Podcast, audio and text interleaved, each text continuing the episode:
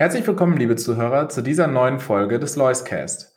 Wie immer haben wir spannende Themen und Gäste für Sie vorbereitet. Zunächst möchten wir Sie jedoch darauf hinweisen, dass die hier getätigten Aussagen individuelle Meinungen sind und keine Anlageberatung oder Empfehlung darstellen. Bitte beachten Sie hierzu auch unseren Disclaimer.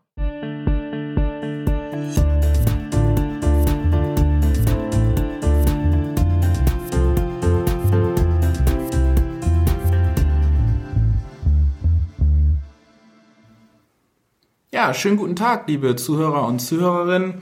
Äh, willkommen zu der heutigen Ausgabe des Loiscast. Heute bei uns zu Gast Markus Herrmann, unser Portfolio Manager für den Lois Premium Dividende und Lois Premium Deutschland. Und heute möchten wir über das Thema Übernahmen, M&A-Transaktionen und Private Equity sprechen. Und Markus, das ist ja ein Thema, was auch für aktive Fondsmanager durchaus mal Performance treiben kann. Wie ist es dir dieses Jahr gegangen? Hast du da aktuelle Fälle, über die man sprechen kann? Ja, absolut. Hallo, Raphael. Ähm, ja, wir hatten, wir waren dieses Jahr in der glücklichen Lage, ähm, sogar drei Übernahmen verzeichnen zu können. Eine davon im Premium Dividende, zwei im Premium Deutschland, ähm, zwei davon auch äh, von Private Equity äh, angestoßen, eins äh, von einem Konkurrenten letzten Endes von einem unserer Unternehmen. Das zeigt aber, dass es sich auszahlt, eben in unterbewertete Unternehmen zu investieren und ähm, wenn das dann auch irgendwann ähm, Spieler von außen quasi ähm, sehen, dass diese Unternehmen unterbewertet sind, dann hilft uns das natürlich ähm, in unserer Performance und ähm, das ist natürlich immer ganz schön, wenn man dann solche Übernahmeprämien auch vereinnahmen kann. Ja, gerade Europa ist im Moment führend, was die M&A-Aktivität wieder angeht. Also da ist viel Bewegung drinne. Warum erklärst du dir, dass es da jetzt gerade so viel Bewegung wieder in dem Markt gibt? Ja, also für M&A-Aktivitäten ist es immer extrem hilfreich, wenn der allgemeine konjunkturelle Ausblick positiv ist. Gerade bei Private Equity Gesellschaften sieht man, dass sobald, wenn sich äh, ja, dunkle Wolken über dem Konjunkturzyklus bilden, dass die M&A-Aktivitäten sehr stark abnehmen. Das war ähm, eigentlich seit Mitte 2018 der Fall. Da hat sich die Konjunktur eingetrübt. 2019 ist nicht viel passiert. Dann kam die Covid-Krise. Da wollten viele auch gar nicht verkaufen, also selbst wenn Übernahmeinteresse da war. Aber man wollte natürlich nicht zu Schleuderpreisen dann sein eigenes Unternehmen verkaufen oder Aktionäre wollten es auch nicht verkaufen. Ähm, und jetzt sieht man aber, die Aussichten haben sich wieder deutlich aufgehellt. Ähm, es ist eine gewisse Konfidenz da. Geld gibt es sowieso genug. Gerade die Private Equity Gesellschaften haben ja ähm, sehr, sehr viel Geld eingesammelt in den letzten Jahren, haben jetzt im ersten Halbjahr auch viele ihrer Unternehmen an die Börse gebracht.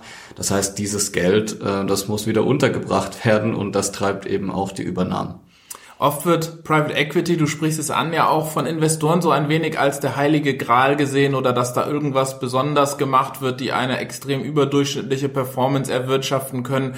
Und auch gerade auf institutioneller Seite ist das ja oft auch noch so ein Thema, was ja besonderes Aufmerksamkeit auch im Moment noch erfährt. Ähm, wir sind da immer so ein bisschen äh, zwiegespalten, weil es gibt ja viel Interaktion auch zwischen gelisteten Firmen, Private Equity Häusern. Du hast gerade gesagt, die bringen die Firmen dann wieder in die Börse, aber andersrum kaufen die natürlich auch Firmen von der Börse und kaufen auch Firmen, die bei uns schon im Portfolio sind. Ähm, wie ist da deine Einschätzung? Ja, am Ende des Tages kochen die auch nur mit Wasser. Das muss man ganz klar sagen. Ähm, viele Private Equity Häuser haben auch ein bisschen Investitionsnotstand, ähm, haben viel Geld eingesammelt und es gibt nicht mehr die attraktiven Renditen wie noch vor 10, 15 Jahren. Ähm, natürlich kann man sich über, de, über niedrige Zinsen dann dementsprechend mit einem Hebel ähm, dann auch versorgen, der dann die Renditen noch ein bisschen nach oben treibt.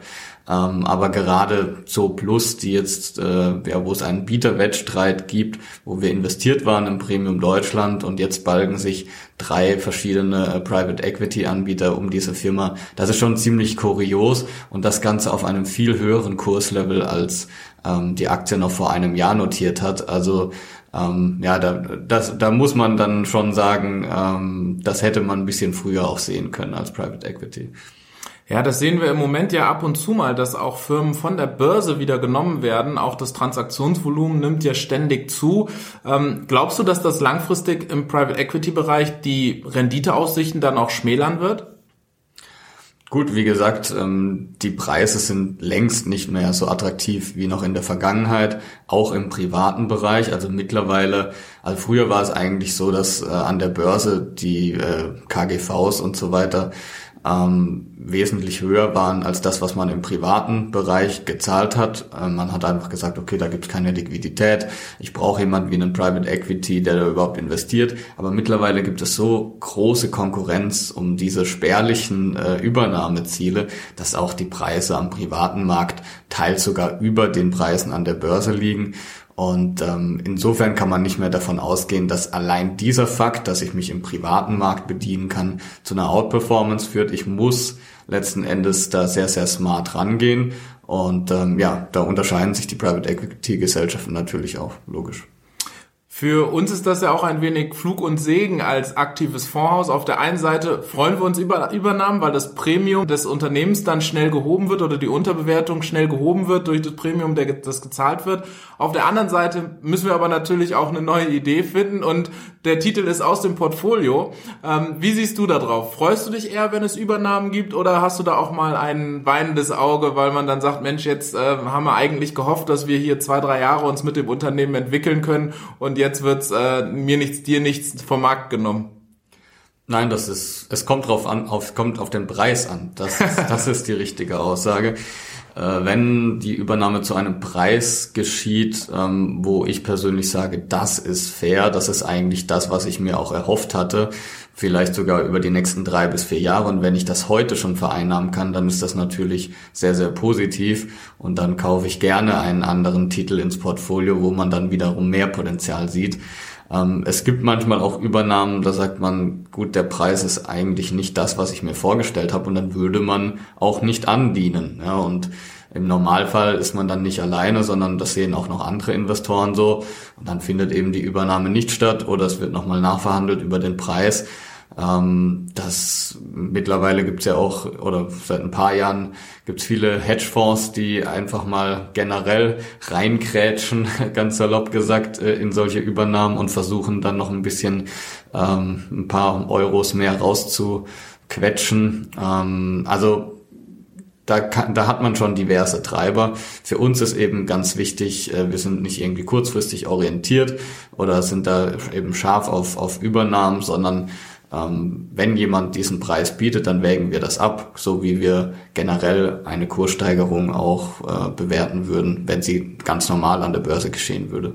Ja, so Übernahmen kann man ja auch nicht wirklich vorhersehen. Ich nehme an, das ist auch, wenn du deine Investment-Cases rechnest, deine Bewertung machst, dann ist das kein fester Punkt, der mit eingezogen wird in irgendeiner Art und Weise, oder? Nein, absolut nicht. Also es gibt natürlich bestimmte Unternehmen, wo man im Hinterkopf hat, aufgrund ihrer Aktionärstruktur, aufgrund ihrer Unterbewertung, aufgrund ähm, einer vielleicht andauernden Konsolidierung in dem Markt könnte das mal ein Übernahmekandidat werden. Aber das spielt dann letzten Endes bei der ähm, Findung des fairen Wertes für das Unternehmen keine Rolle. Ähm, aber man hat es natürlich im Hinterkopf, ähm, dass, dass da was geschehen kann und äh, wenn es dann auch aufgeht, und wie gesagt, das war dieses Jahr bei uns schon dreimal der Fall, dann ist das natürlich umso schöner. Zweimal davon auch in deinem Lois Premium Deutschland. Den hat es mittlerweile über 40 Prozent seit Jahresanfang in der absoluten Rendite gehievt. Die beiden Übernahmen haben da wahrscheinlich auch geholfen. Wie groß ist so ungefähr grob der Performance-Beitrag, der durch so eine Übernahme in so einem Portfolio mit 30 Titeln dann auch entstehen kann? Ja, das ist eigentlich weniger, als man denkt. Also die 40 Prozent, die wir jetzt ähm, an Performance erzielt haben, das war mitnichten getrieben durch diese zwei Übernahmen insgesamt sowohl zur Plus, ähm, die eben das Übernahme, das erste Übernahmeangebot ähm, jetzt vor ein paar Wochen bekommen haben, als auch Dialog Semiconductor, die Anfang des Jahres ein Übernahmeangebot bekommen haben, die dürften jetzt gemeinsam vielleicht zwei Prozent zur Vorperformance beigetragen haben aufgrund dieser Übernahmeangebot. Vielleicht sind es auch zweieinhalb. Ähm, aber letzten Endes waren das jeweils schöne Prämien, am Tag selber natürlich dann äh, mit einer schönen Outperformance versehen. Bei Zooplus war es eine Prämie von um die 40 Prozent, bei Dialog Semiconductor 25 Prozent. Und wenn man das eben an einem Tag vereinnahmen kann, dann ist das natürlich eine schöne Geschichte. Ja. Und wie läuft das dann ab? Äh, ist es dann so, dass du die Titel noch hältst, bis die Übernahme durch ist oder werden die vorher schon verkauft? Wie kann man sich das vorstellen? Steigst du da auch tatsächlich dann in Verhandlungen auch mit den Häusern ein oder ist man da eher passiv äh, dabei und schaut sich das Ganze an? Ja, wie gesagt, das kommt dann einfach auf den Übernahmepreis an ähm, und vor allem auch auf die Kursreaktion. Also eine Übernahme, ein Übernahmeangebot ist ja erstmal nicht mehr als, als eine Kommunikation im ersten Schritt, ähm, dass da ein Übernahmeangebot kommen könnte. Dann gibt es ein offizielles Übernahmeangebot, ähm, das man dann eben annehmen kann und dann dauert das meistens drei bis sechs Monate ähm, bis dann dieser Prozess abgeschlossen ist und wenn man das eben annimmt und alle ähm, ja alle Bedingungen erfüllt sind, auch für den äh, für den An oder für den Bieter, ähm, dass er eben das Ganze durchziehen kann, dann kann man seine Aktien eben zu einem fixen Preis andienen. Ähm, aber was der Kurs in der Zeit macht, das steht auf einem anderen Blatt.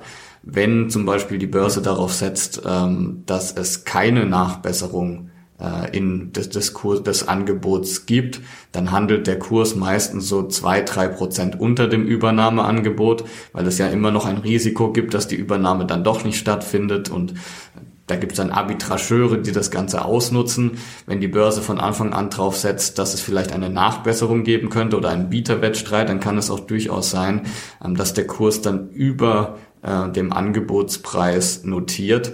Und ähm, ja, im Fall jetzt eigentlich von, also sowohl bei Dialog Semiconductor als auch bei Zooplus als auch bei Stock Spirits, die äh, wir im, im Premium Dividende ähm, hatten und die ein Übernahmeangebot bekommen haben, war es so, dass die Kurse dann relativ schnell sogar über dem Angebotspreis notiert haben und wir haben dann die Chance genutzt und ähm, uns von der Position verabschiedet, weil der Preis aus unserer Sicht auch sehr fair war in allen drei Fällen. Insgesamt verringert sich dadurch natürlich auch die Anzahl der Aktien, die handelbar sind. Es führt zu einer gewissen Verknappung irgendwo auch. Auf der anderen Seite gibt es natürlich auch viele Börsengänge. Da hatten wir in einem anderen Podcast drüber gesprochen, die auch ganz attraktiv sind. Aber en gros würdest du sagen, M&A-Übernahmen sind auch eher ein Wertsteigerungspotenzial für die Märkte oder ist das, haben die keinen großen Einfluss insgesamt?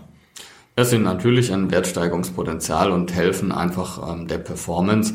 Es sind einerseits die Übernahmen an sich, dann natürlich aber die, ähm, sag ich mal, die Zweitrundeneffekte, dass dann natürlich gesagt wird, oh, wenn jetzt eine Zoo Plus beispielsweise übernommen wird zu Preis XY, äh, was bedeutet denn das dann für die anderen E-Commerce-Unternehmen in Deutschland? Sind die dann vielleicht auch unterbewertet? Könnte es auch Übernahme, Übernahmen geben? Das treibt dann natürlich wieder ähm, auch die Peer Group Bewertung und so weiter. Das hilft dann allen deutschen Aktien, wenn ein bisschen Übernahmefantasie reinkommt. Ähm, von daher ist das ein willkommener äh, Performance Booster, der uns wahrscheinlich auch weiterhin begleiten wird. Denn wie gesagt, es steht viel Geld an der Seitenlinie und der konjunkturelle Ausblick ähm, ist weiterhin relativ gut. Und äh, insofern glaube ich auch dran, dass es weitere Übernahmen geben wird. Dann hoffen wir, so wie du dich ausgedrückt hast, dass wir noch die ein oder andere Übernahme im Portfolio haben, aber zum richtigen Preis Absolut. und bis Jahresende vielleicht die Liste der drei Übernahmen noch etwas länger wird. Vielen Dank für das Gespräch, Markus. Sehr gerne, Raphael.